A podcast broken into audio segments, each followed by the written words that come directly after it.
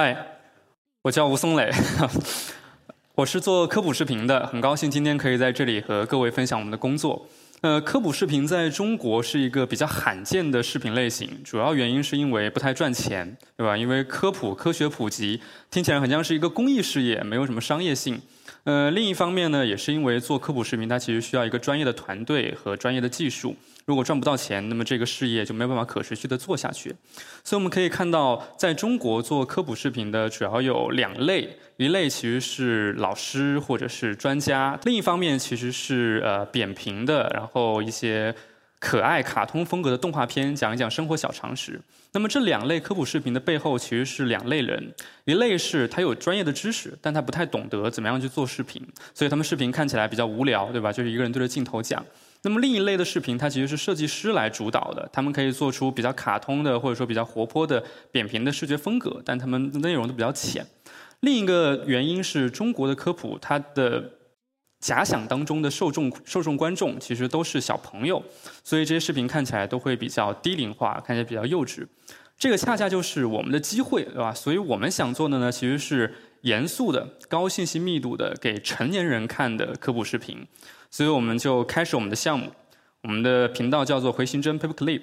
然后在二零一七年的十月底，我们就发布了我们的第一支视频：摄像头如何监控十三亿人。看起来就和传统的科普视频的路数不太一样，对吧？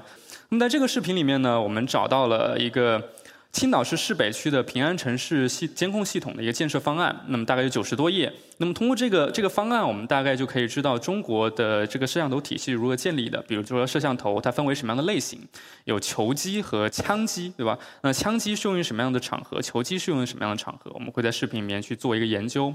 另一方面呢，我们可以看到中国的摄像头的布点，它有一类监控点、二类监控点。那么不同的监控点，它有不同的参数的要求，需要放在什么样的点位的设计。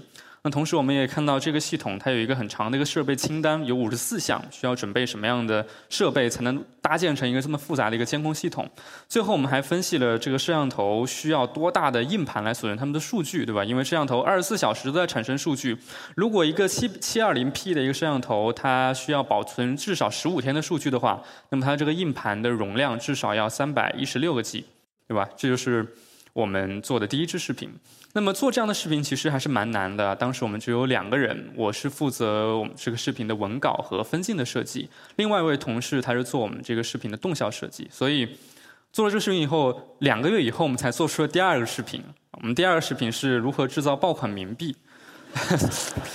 这个是也是一个虽然看起来没有什么技术含量，但其实是一个非常有意思的一个小众的行业。在中国，冥币大概有三种类型，一个是烧纸。一个元宝，一个钞票。那么这三类呃冥币，每一种它其实都有自己的门道。比如说烧纸，我们可以看到烧纸有皱纹、有压泡、木粉、印花、打孔几种不同的工艺，对吧？不同的工艺，它其实对应的就是不同的制造的逻辑。那元宝也有它的门道。那元宝其实如果你靠手来折那个元宝的话，效率非常低。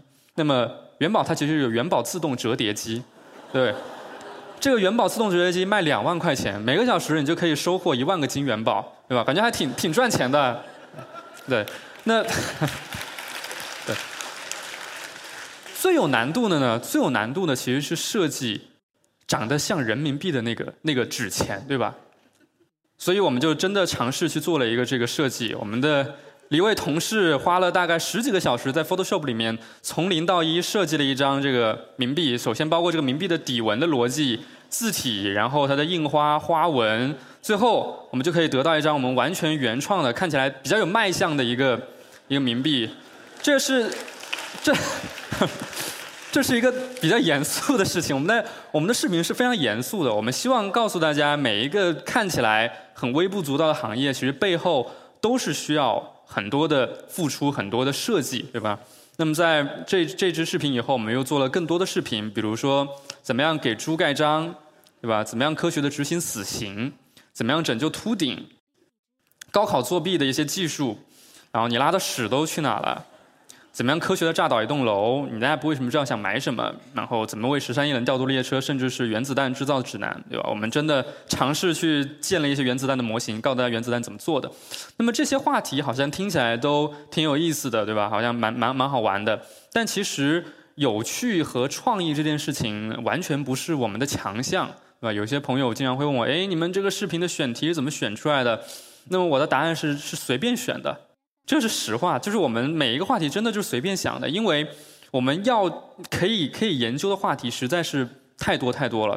比如说在座的各位，你们可以把自己想象成是一百年前穿越过来的，对吧？你们一百年穿越过来，突然坐到这里，你马上就会出现无数个问题，对吧？比如说。这个灯它是怎么样能发出这样子的光？或者我这个麦克风它是怎么样发出声音，通过音响传递出来？我后面的这个显示屏是怎么样显示色彩？我们今天场地的这个中央空调是怎么样工作的？那每一个问题其实都是值得研究的。那么这些问题它其实都是非常朴素、非常平凡的问题。我们其实就是研究这些问题的。所以研究问题、提出问题其实并不难，难的是怎么样把一个问题给讲清楚。讲清楚其实是一件非常非常难的事情。如果你们觉得哎把一个东西讲清楚不难，那可能是你们对讲清楚的标准太低了。所以我们接下来举一个例子来讲一下怎么样把一个问题给讲清楚。机票对吧？我们大家都知道啊，这个机票的价格是怎么样定出来的？中国的机票价格是民航局开会定出来的，所以我们中国机票的经济舱的价格是有个上限的啊。比如说北京到上海的经济舱的全价票就是一千四百九十块钱。我也讲了一下这个问题啊，但是我讲清楚了吗？其实没有讲清楚，对吧？因为我刚刚讲的这个问题里面有很多的疑点。首先是为什么机票的价格是民航局来定，以及民航局是通过什么样的文件、什么样的方法把这个一千四百九十块钱定出来了？决定中国机票价格的参数都有哪些？对吧？为了研究这些问题，我们就要去查资料。比如说中国民航局的一个发展史，我们可以找到中国民航局在一九五零年就建立了中国的第一条航线，从天津到广州，对吧？因为它是一个计划经济体制下的一个产物，所以中国直到今天为止，所有机票的全价票的价格都是由民航局说了算的。那么最近最新的一个机票的定价的一个公式在这里。啊，就是二零一四年发布的一个进一步改革这个民航定价的一个规定，我们可以在里面看到具体的一个机票的定价公式，就这个啊，咱们前面是一个 log 函数，啊，后面是乘这个 航航空里程乘一个一点一，大概就是这个样子，对吧？所以呢，如果我们把北京到上海这个航空距离带进去算，我们就可以算到一个价格，就是一千两百四十块钱的一个价格。那一千两百四十块钱它不是最终价格，因为中国民航局规定了航空公司在每个航季都可以上涨百分之十的这个价格，所以一千两百四十块钱再上涨两次百分之十，就是今天的全价票一千四百九十块钱。那么我有没有把这个问题给解释清楚呢？但其实还是没有解释清楚，因为这个公式为什么要是这个样子？为什么它要引入一个很奇怪的一个 log 函数，对吧？它的底数是航空里程乘以零点六，这个行这个这个公式是怎么得出来的？为什么要这么算？那么，为了研究清楚这个问题，我们就要找到之前一份中国的机票的定价的公式怎么样的。这是一个零四年的一个文件，对吧？零四年文件里面是上一版中国的机票定价公式，就很简单，航空里程乘零点七五，也就是你飞一公里就是七毛五，飞十公里就是七块五，就按这个按这个方式来给机票定价。但是这个公式相比我们刚刚看到那个公式，它就暴露出了很多问题。比如说，它不能有效的反映航空飞行的边际成本是递减的。比如说，你从北京飞天津，虽然里程很短，但是你的起飞和降落和人员的成本仍然是固定的。所以，你的里程越长，你的每公里的成本就越低。这个就是这个洛函数的意义。OK，讲到这里，我们大概解释了中国机票的定价的逻辑。但是，还有一个更更有趣的问题在背后，就是。中国机票的折扣票是怎么定出来的？我们在买登机牌的时候，可能大家没有注意到，上面有一个很有趣的一个东西，叫仓位。这个仓位的每个仓位呢，都有个代码，这个仓位代码是 M。M 其实意味着什么呢？就是意味着你买的这张机票到底打了几折。如果是 M 的话，就是八点五折；如果是 Y 的话，就是没有打折。那么航空公司它对这仓位仓位的划分有多细呢？我们都知道有二十六个字母，对吧？他们把这二十六个字母都用完了。全部都用来做他们的仓位了。以山东航空为例，这二十六个字母呢，你就可以看到，比如说 B 是几折，M 是几折，H 是几折。那他们为什么要分得这么细呢？那其实背后其实是一个收益管理问题。这是呃麻省理工的贝洛巴巴他在一九八七年提的博士论文提出的一个一个模型，今天航空界仍然在沿用，叫做期望收益座位管理，对吧？那为了解释这个模型，我们就要知道。你的航空公司如为了获得收益最大化，你需要卖出多少个 Y 仓，卖出多少个 M 仓，卖出多少个 B 仓？那么我们在视频里面就做了一个这样简单的一个模型的解释。那么今天时间有限，我可能没有办法把这个模型完全的解释给大家看，但是你会知道我们对于讲清楚的标准是非常高的。按照这个讲清楚的标准，我们今天生活周围的一切其实都是没有被讲清楚过的。比如说，自来水是从哪来的？或者说，我们手机连上 WiFi 为什么就可以上网？各种各样的问题。因为我们今天生活在一个技术高度复杂的时代，每一个看似不起眼的技术后面，其实都隐藏着基础的学科和工程技术的突破。而这些问题，我们甚至是意识不到，我们自己不知道的，我们不知道自己不知道。对吧？所以，因为我们也不知道，所以我们在研究很多问题的时候，就像是一次探险，对吧？或者，因为我们不知道前面会有多少陷阱在等待着我们。比如说，举个例子，我们有一期节目是讲 BT 种子和磁力链接它是如何工作的。那么我们之前会觉得，哎，这个还挺简单，因为 BT 种子它的运作的逻辑还是比较简单。它其实就是你在下载一个文件块的时候呢，同时也在上传一个文件块，因为它在下载的时候就把一个文件分成了很多块。那么你在下载第十三块的时候，它在下载第二十六块，那十三块和二十六块就可以做交换，所以下载的人越多，速度越快。看起来挺简单的，对吧？那么这个 BT 种子有一个问题，就是它需要通过 Tracker 服务器来连接和你共同下载的人。那么如果 Tracker 服务器被封了，那么你就没有办法找到和你一起下载的人，所以这个种子的速度就很慢，甚至你没有办法下载。那么解决这个问题的方法是什么呢？是。磁力链接，磁力链接是把每一个人都作为一个 tracker 服务器。你去问周围的十个人，哎，你认不认识那个人，对吧？然后这周围的十个人再去问周围的十个人，你认不认识那个人？然后一传十，十传百，百传百千万，对吧？传传传传传，最后你可以终于找到和你一起下载那个人，对吧？我以为，哎，这个解释到这里也差不多了，比较简单，对吧？但是还不是，还不是，因为。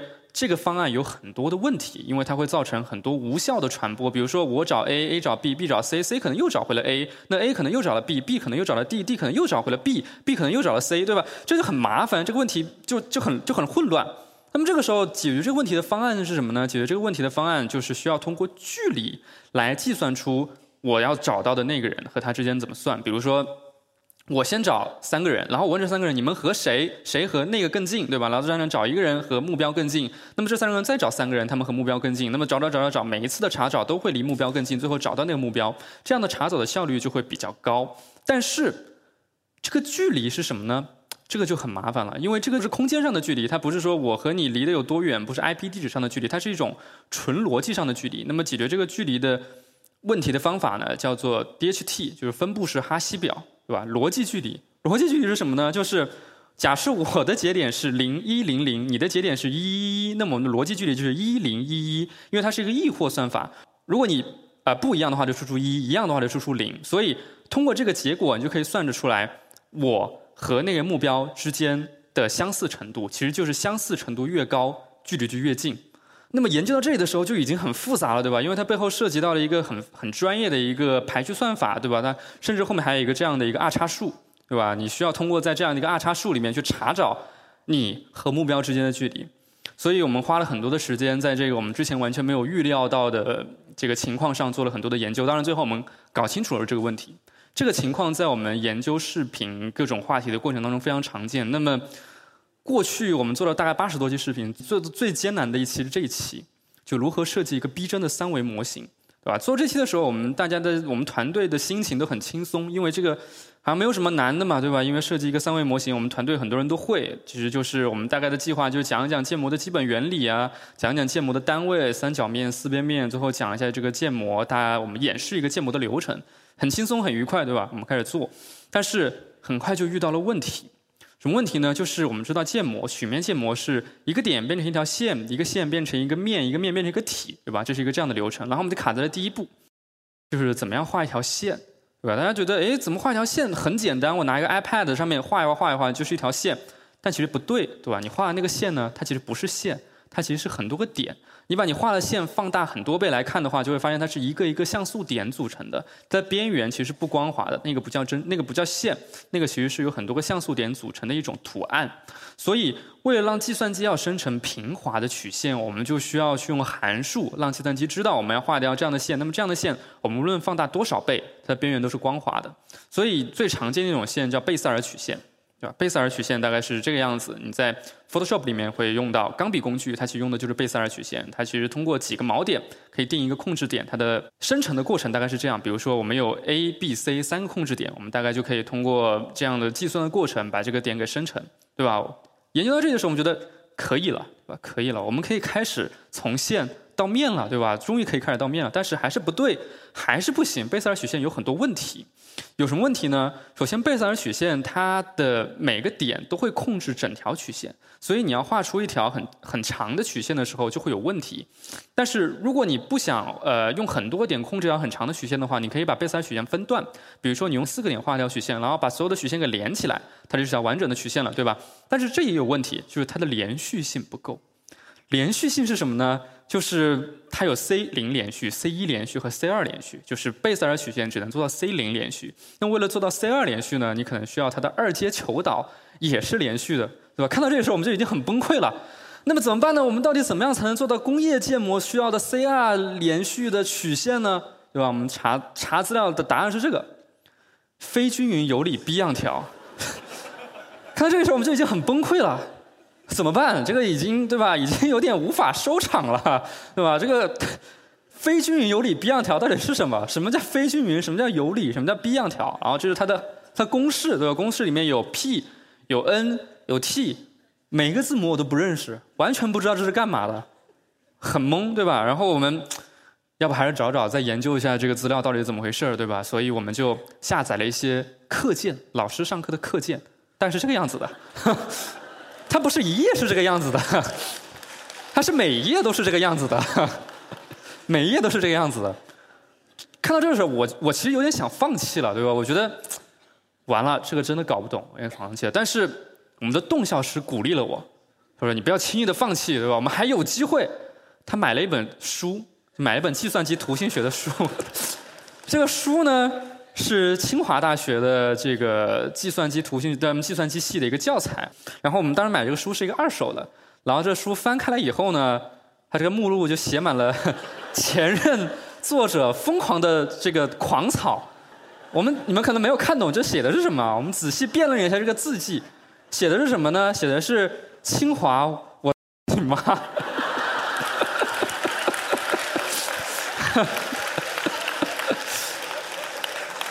对，但是 看到这时候，我们其实有点慌了，对吧？我们没想到这个东西这么难，确实很难。这个书里面就是这样子的东西，对吧？然后我们公司大概有三个人组成了一个学习小组，我们每天都分别看一点，然后互相交流、互相学习。大概过了一个礼拜以后，我们终于搞懂了。这是就是我觉得是特别特别有意思的一个事情，因为。这个公式它其实涉及了很多的一个基础的概念。如果你不理解它的基础概念的话，就没有办法理解这个背后的公式。所以我们搞懂了很多基础的问题，最后终于搞懂了这个公式。我尝试一下在今天跟大家讲一下，当然很有可能很有可能讲不懂，但是我快速的跟大家讲一下，对吧？因为不讲，对吧？你们也会好奇。是这样，就是。它这个函数呢，不是传统的 y 等于 f(x) 那种函数，对吧？y 等于 f(x) 我们初中都学过，它不是一个那样的一个横坐标 x，纵坐标 y，不是那样的东西。它函数叫做参数函数。参数函数是什么呢？就是我们定义一个 p 一，定义一个 p 二，然后呢？这个公式就是参数函数的公式，P 一是这个起点坐标，P 二是终点坐标，然后我们定义 t 是零到一，所以 t 在零到一之间有无数个值，对吧？无数个值再到这个公式当中就会生成无数个点，把这无数个点连起来，其实就是 P 一和 P 二连起来这条线，是不是很清晰？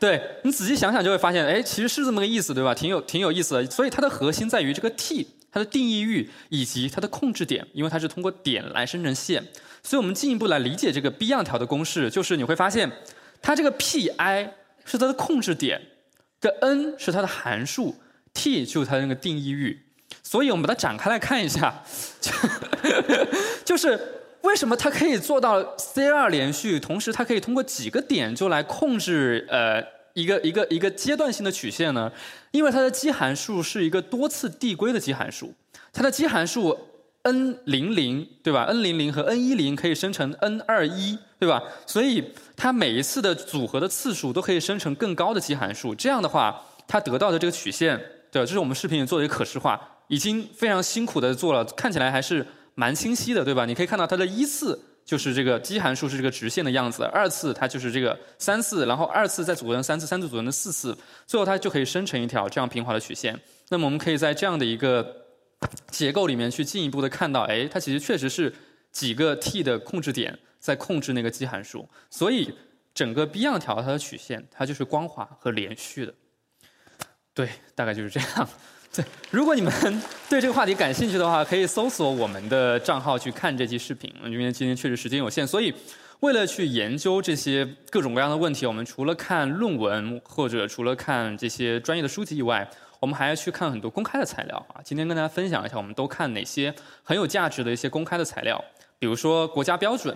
对吧？我们看到监狱建设标准，这些都是公开的文件。监狱建设标准里面有一些很有很有趣的一些数据，比如说我们中国的监狱分为三个等级，对吧？低戒备、中戒备和高戒备。内容比较反常识的数据是什么呢？就是因为越高戒备的犯人，他往往就越危险嘛。但其实越危险的犯人，他住的是更好的。比如说高戒备监狱的犯人，他的这个居住的人均的居住面积是九九平米多，对吧？你中戒备只有四平米多，这是为什么呢？是因为它防止这个犯人串通。比如说中中戒备监狱的犯人是可以二十人一间的，但是高戒备监狱的犯人是八人一间，这就导致了每个犯人，因为他人变少了嘛，所以每个犯人的人均的面积就变得更大。那除了这个呢，还有很多有趣的国家标准，比如说自动柜员机通用规范，其实什么呢？其实就 ATM 机，对吧？然后在这个文件里面可以看到我们很关心的一个问问题，就是 ATM 机到底是不是很容易被打开，对吧？就是我们把 ATM 机怎么样暴力的拆开一个 ATM 机，因为这个文件的后面它有一个实验，就是抗破坏实验。那文件要求呢，大概有呃两个人拿着一些电钻啊或者锤子，在规定的时间以内要把这 ATM 机给打开，对吧？然后这个文件详细的介绍了九种打开 ATM 机的方法，里面有比如说切断锁舌。对吧？或者打孔，对吧？但这个文件更有意思的地方在于什么呢？就是它里面的限制是非常非常多的。比如说你的时间，你不能发出很大的声音，然后你带的这个设备也不能是那种很复杂、很专业的设备。这其实我们可以推测出什么呢？就打开 ATM 机其实不难。就如果你比如说你开一个挖掘机去打开 ATM 机，是很容易可以打开的。真正难的是，你想你把 ATM 机打开以后怎么走，对吧？这才是一个有难的问题。对，这是国家标准。那除了国家标准，我们还可以看到一些很有意思的一些文件，就是政府文件。这是你可以在北京市公安局的官网看到的，叫《北京市大型社会活动安全检查办法》。就是你在参加各种各样的活动的时候，你都会有安检。在北京有两类安检的这个等级，一个是二类安检，二类安检就是一千人到五千人之间。是二类安检，然后五千人以上是一类安检。那么，当你想要办一场一千人以上的活动的时候呢，你就要向公安局申请，去准备。哎，你有这个安检仪器的租赁，然后你有去按百分之一的比例去雇安保人员。同时呢，每个安检它都会有个作业点，那每个作业点它需要多少人，都会在这个文件里面详细的公布。那除了这个国家标准呢，我们也可以看到这个北京市。城市管理委员会它公布的这个预算，它也是在会他们他们官网公布。比如说，二零一八年他们就花掉了六十个亿，对吧？然后它这个有很多个表，这个表里面我们可以很清晰的看到这个六十亿怎么花掉的。里面有很多很多的项目，比如说这个智能厕所的研究，或者说北京这个环卫车辆外面的这个设计。那还有一些八卦的数据啊，比如我们可以看到他们北京这个城管，他们用在微信托管运营上的钱就花了六十多万，对吧？但八卦不是我们想看的，我们想看的更有意思的数据是这个电费。北京市一年路灯的电费花掉是一点六亿，那么二零一六年北京大概有三十万根路灯，所以平均一下我们可以知道，我们在北京市看到的每一根路灯，他们每年的电费是五百块钱，这都是比较有意思的数据。那除了政府的文件呢，我们还可以看到财报，上市公司的财报，可能大家没有听说过这家公司叫中国民航网络信息股份有限公司，但是你买的每一张机票，对吧？这家公司都会赚到钱。为什么呢？因为这家公司给所有的中国的航空公司提供了一个这样的系统，叫黑屏系统，就是你要订票，对吧？你每次买一张机票的时候，它其实都需要通过这个黑屏系统来帮你出票。所以，二零一八年这家公司它通过它的这套系统卖出了六点四亿个座位，赚了四四十多亿人民币啊！所以，其实你每买一张机票，都给了这家公司六块五。那除了这个财报呢，我们还可以看到这个挖金矿到底有多赚钱，对吧？这个是紫金矿业的财报，对吧？他们在全球拥有六座金矿。二零一八年，他们挖了三十多吨黄金，然后赚了九十多亿，但是其实成本也非常高啊，因为它的挖挖金矿的成本就是六十多亿，所以算下来的话，平均每挖一克黄金的成本就要两百九十多块钱。如果金价跌破了这条线，比如二零一五年金价跌破这条线，那么很多金矿的公司就倒闭了。那么如果你对炸药感兴趣，对吧？你也可以看到一些有和炸药有关的财报，比如说这家公司非常有意思，它名叫国泰民爆集团。对。非常直接这个名字，他们是一个专门做炸药的公司。那通过这个公司财报，你会知道其实炸药挺便宜的。你可以看到一些具体的数据，算一下就会知道，大概两毛八你就可以买到一斤炸药，对吧？然后两块六你就可以买到一根雷管，这是财报里面我们可以看到一些有趣的数据。那除了财报呢，我们也可以看到专利文件。专利文件里面我们可以看到一个具体的事物，它的是怎么样工作的。比如说吸引押送惯式汽车，这个是什么呢？这个就是抽粪车，就是每隔几个月，因为我们中国很多的大便是放在化粪池里的，那每隔几个月呢，就是环卫就需要派这个抽粪车去化粪池里面把那个结块的粪便给搅匀，然后再把那个大便给抽出来，对吧？那么这个专利我们可以看到，这个抽粪车的工作逻辑是什么？因为它前面有个真空泵。所以你把你的那个抽粪管插到那个粪液当中呢，然后真空泵把那个粪罐里面的真空气给抽走，那么这样压力就会把粪液压到这个抽粪车里面来。还比较有趣的专利呢是这个减灰火化炉发明专利，因为其实要把一个呃遗体给火化，其实是一件挺不容易的事情，因为需要考虑到环保，需要考虑到你要需要用一个很高效的方法把它给烧掉。所以我们也研究了这个专利，然后我们在视频里面根据这个专利做了一个三维模型，对吧？就是比较有趣的地方就在于，你要火化一个这个遗体的话，后面是有个观察窗，所以火化师可以通过那个观察窗来观察这个遗体的这个火化的情况。如果遇到一些比如说脂肪比较高的这个这个遗体的话，你还需要去调整角度，以免去引发火灾。对，对，所以就是我们今天做了这么多的研究，然后写这些内容，其实一个比较有意思的地方在于是它的文字稿。是特别没有意思的，就是当很多人看我们的文字稿，会完全哎看不懂，就完全没有意思。那为什么我们可以支持我们去做这样硬的内容？其实是因为我们的可视化是很棒的。所以，我们一些很无聊的文字稿被我们做成视频以后，它不仅看起来你能看懂，而且很酷，对吧？再举个例子，就是路灯。路灯其实大家以为很简单，对吧？就是其实你把灯泡安在一个这个这个这个架子上面就可以了。其实完全不是，对吧？你想一下，你从一个很远的地方。向着路灯走过来，你路灯的距离是由远到近再到远，对吧？如果这个路灯的灯泡它是均匀的发光，会遇到一个什么样的问题呢？就是你离路灯比较远的时候，这个光线是比较暗的。你站在路灯下面的时候呢，这光线又特别强，所以你会有忽明忽暗的感觉，这个就是有问题的。所以我们需要把路灯发出来的光线设计成你离路灯比较远和你路灯比较近，你感受到的光都差不多，这就是一个好的路灯。那为了实现这一点呢，我们就要去设计路灯的一个坐标体系，这个叫做 C 伽马平面。C 伽马平面是一个专门用来评价照明的一个一个体系，也有 A 伽马和 B 伽马。C 伽马是专门评价路灯的。C 伽马坐标系是什么呢？就是把这个路灯做垂线到地面，然后横着拉出一个面，这个面转一百八十度，就成了一个很多个面，对吧？然后每个面都有一个角度，这叫 C 平面。然后每个 C 平面上呢都有一个伽马角，那每个伽马角上面就会有个光强值，这个光强值就可以用来计算这个路灯在各个角度发出来的光。是不是很无聊，对吧？就被我说出来以后，完全没有人想听，没有人关心这个是怎么回事儿。但是被我们做成视频以后，就特别有意思，对吧？大家可以看一下这个视频。路灯的光强通常用 C 伽马坐标系表示，路灯是坐标系的中心点。把路灯向路面做垂线，把垂线平移，就可以拉出一个 C 平面。让 C 平面围绕垂线旋转，就可以得到各个角度上的 C 平面。其中 C 等于零度和 C 等于一百八十度与道路方向平行。伽马表示光线和垂线的夹角。这样，空间中的每一个方向就都能用 C 和伽马来确定。确定一个 C 平面角度，把这个平面上每个伽马角的光强数据带入这张由伽马角和光强值构成的图表中，把所有的点连起来，就能得到背侧路灯在这个 C 平面上的配光曲线。那配光曲线意味着什么呢？这是我们根据左上角的配光曲线渲染出来的路灯模型。这个绿色光圈上的每一个点的光强都对应着配光曲线上对应伽马角的光强值。那我们现在来思考一个问题：合理的路灯配光曲线应该是什么样的？首先，曲线应该足够平滑，不要让人感到忽明忽暗。然后，在你距离路灯较远时，路灯应该发出更强的光，这样你在每个位置感受到的亮度才能差不多。最后，为了防止眩光，八十度伽马角以上应该限制光强。这种形状也被业内称为蝙蝠翼式配光。大概就是这样。对。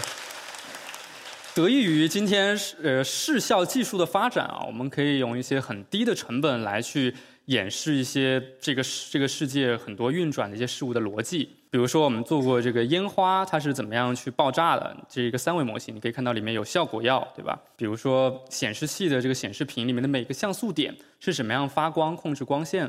比如说，这个是做钻石的六面顶压机，它是怎么样做一个逼真的一个钻石出来？比如说电梯的工作的逻辑，怎么样去科学的运转一个电梯？硬盘、机械硬盘是怎么样去读取数据的，然后你家里是怎么装修的，我们根据一个装修图纸去建立一个家庭装修的三维模型，甚至是这个原子弹的内部结构，对吧？我们甚至是做了一期呃温州动车列车相撞事件，它是怎么样发生的？我们用三维模型去还原了这样的一个场景。实现这些技术的成本其实并不高，因为今天的视效技术已经很成熟了。但是这也就是我们做视频的价值，因为如果我们写文章或者看图，我们永远没有办法通过这样的技术和手段向观众清晰地呈现出一个事物的逻辑。那么我们到今天为止做了很多的，做了大概八十多期视频，但是对于我们想要去解释这个世界运转的雄心还是不够，对吧？而且我们觉得有很多很多的公开的资料，有很多公开的文件，他们都散落在这个互联网上，没有被有效的整理在一起。所以我们做了一个新的项目，叫回形针手册。回形针手册是什么呢？它是一个人人都可以参与编辑的当代生活百科全书。我们的网站的首页大概长这样。这个网站里面呢，你可以看到我们设计了一千四百个条目。就是你在周围、你的生活可以看到的各行各业一切的事情都被我们归类到了这个条目当中。然后这个条目我们分成了四级，对吧？有一级目录、二级目录、三级目录。那比如说猪的饲养，我们就是在农林牧渔业的农业的畜牧业家畜饲养，就可以看到猪的饲养。那猪的饲养里面就有很多的这个资料，对吧？你可以看到猪的种类、猪的分工、这个猪肉的评价的标准。我们希望我们的观众或者我们更多的朋友可以参与到。我们这个项目当中，和我们一块来去建设一个真正的当代生活百科全书，因为呃这些价这些资料其实都是非常值得去做和有价值的事情。回形针手册呢，其实有很多很有趣的一些条目，比如说人造草坪制造，对吧？比如说残疾人坐车制造，比如说海底管道运输，或者说是地理遥感信息服务，这些服务构成了我们今天的当代生活，但是我们其实。没有机会去看到这些东西的存在。那么到现在为止，《回形手册》我们已经有了四千个注册编辑和一万多次的编辑的记录。我们现在已经完成了大概八百个目录的修订。目录的修订其实就是先把每一个条目的，因为每个条目其实都不一样，我们得先把每一个条目的框架给梳理清楚。那么我们大概会在两个月以后会完成所有一千四百多个条目的目录修订。但这其实仅仅只是一个开始，因为要去做一个这样的一个。百科全书是一件非常漫长的事情，我们可能会用五年，甚至说更长的时间来把这个项目给完成。这就是我们今天在做的事情，去试图直面这个技术已经复杂到已经看不懂的当代生活，对吧？并试图去解释这一切是怎么样运转的。但这其实是有一点点反人性，是人类的本能总是试图去找到一个非常简单的原则来帮我们判断是非对错，去找一个很简单的比喻来去帮我们理解复杂的模型。但事实并不是这样，现实世界真的非常非常的复杂。那我们可能一辈子周围都是这些黑箱，我们绝大多数人甚至都意识不到绝大多数黑箱的存在。那么我们的工作其实就是把这些黑箱打开。好，谢谢各位。